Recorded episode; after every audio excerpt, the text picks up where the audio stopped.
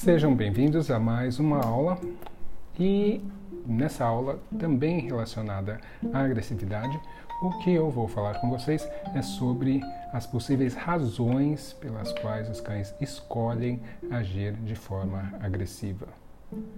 Cães não simplesmente agem agressivamente porque isso faz parte do que os cães são. Existem motivos pelos quais cães vão agir de forma agressiva. Naturalmente, os cães evitam a agressividade, ou pelo menos as brigas propriamente ditas, e os sinais que eles utilizam de aviso, os sinais que podem ser considerados de agressividade, mas não é realmente a agressividade uh, real, né, física, o morder, uh, são sinais que na verdade servem para evitar, diminuir uh, os incidentes, as, as brigas reais. Isso faz parte do desenvolvimento natural dos cães, faz parte da evolução natural e é uma questão muito importante porque é o que permite a evolução dos cães. Se eles não tivessem essa natureza de evitar conflitos, seria muito menos provável que a espécie teria alcançado o sucesso que alcançou no nosso mundo até hoje. Bom, existem basicamente quatro razões que quatro grupos de razões que são os que eu vou comentar aqui com vocês, sendo o primeiro deles um que possivelmente é o maior, o mais frequente, pelo qual os cães ah, escolhem ah, utilizar de agressividade nas interações, seja com pessoas, seja com outros cães. E essa razão, ou esse grupo de razões, está associado à falta de escolha, falta de opção. Ou seja, o cão é colocado numa situação onde ele não tem opção a não ser agir de forma agressiva. Isso tem a ver com diversas coisas, mas principalmente o fato das pessoas ignorarem os sinais claros do cão indicando desconforto, indicando que ele não se sente bem e está tentando evitar determinadas situações. Isso é muito comum a gente ver hoje em dia com a internet, como nós temos acesso a muita informação, as pessoas compartilham informação com muita facilidade.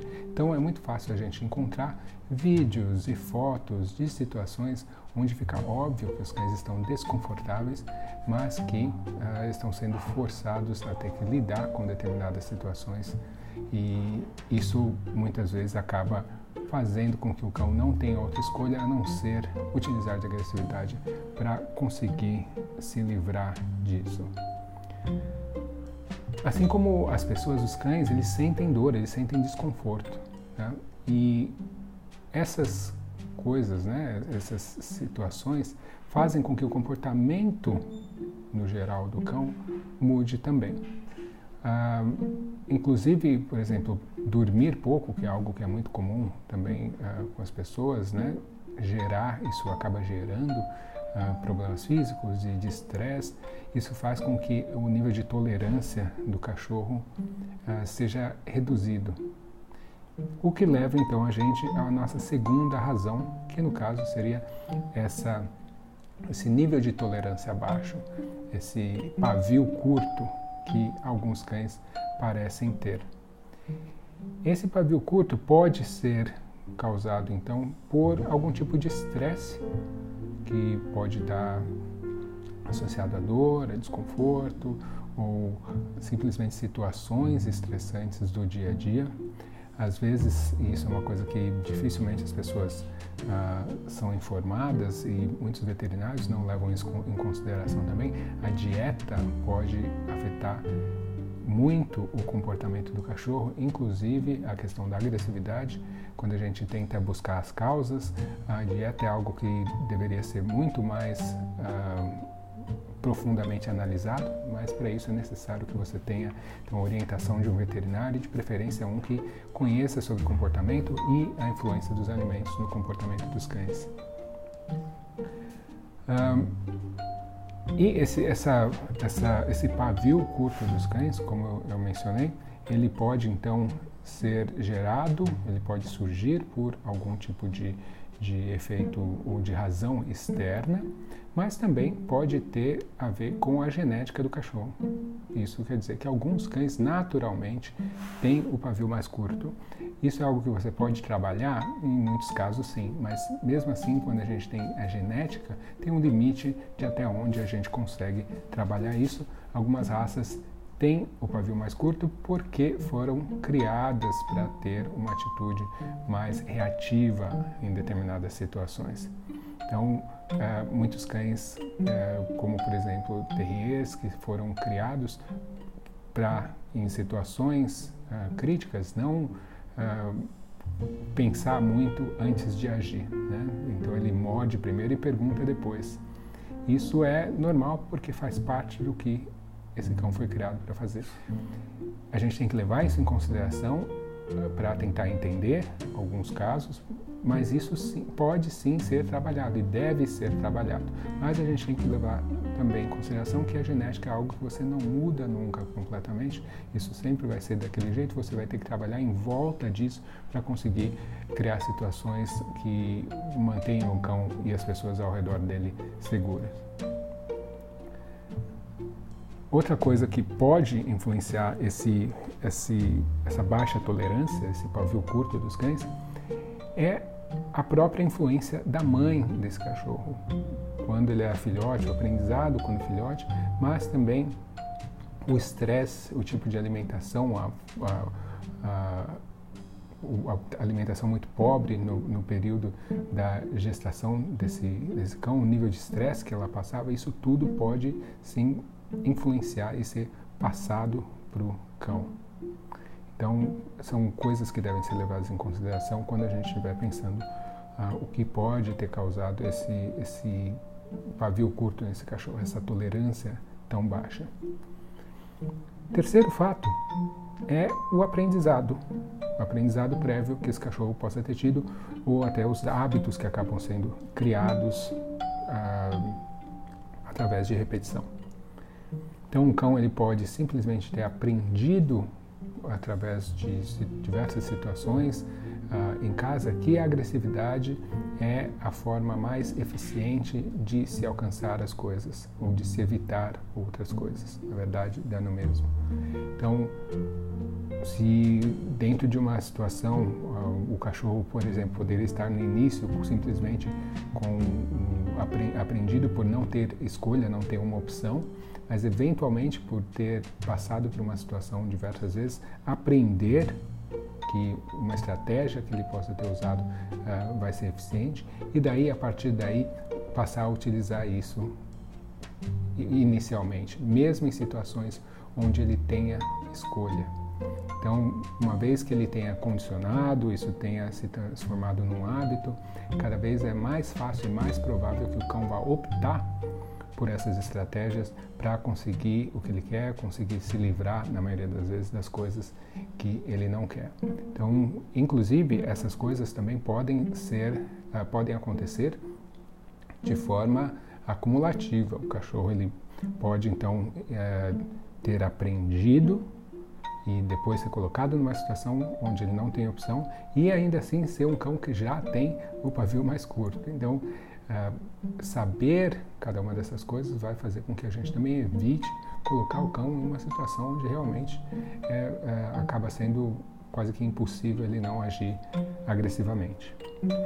Por último, existe a possibilidade de que o cão, na verdade, goste disso. E o que, que isso significa, o cão gostar de agir agressivamente?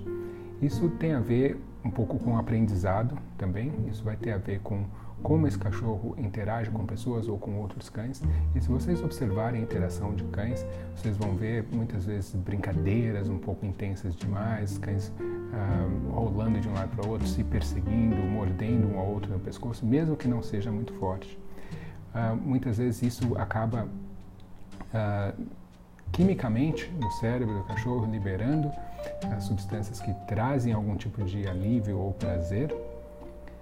E o que acontece é que esse, é, o cachorro passa a naturalmente buscar esse tipo de interação.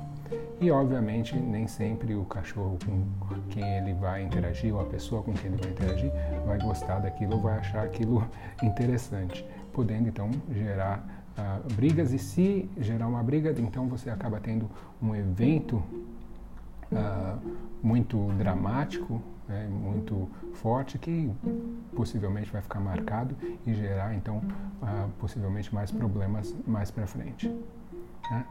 Na verdade, existem diversos motivos pelo qual o cão ele pode agir de forma agressiva, razões pelo qual ele poderia escolher utilizar a agressividade. Lembrem que o cão ele tem suas armas muito óbvias, muito facilmente acessíveis. O cão pode morder uma pessoa e causar um grande estrago muito facilmente. Só que eles muito raramente, na verdade, fazem isso. Se você for pensar a possibilidade, a probabilidade, a, a possibilidade, na verdade, não a probabilidade, é, realmente é uma possibilidade muito grande, mas é muito pouco o, o que acontece de cães agirem de forma uh, agressiva.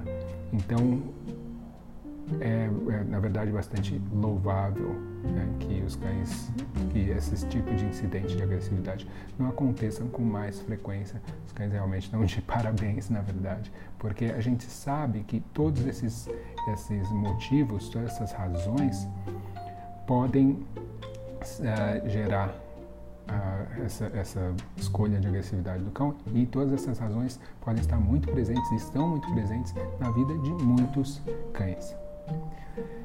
Para finalizar, eu vou falar um pouquinho aqui, comecei sobre os gatilhos.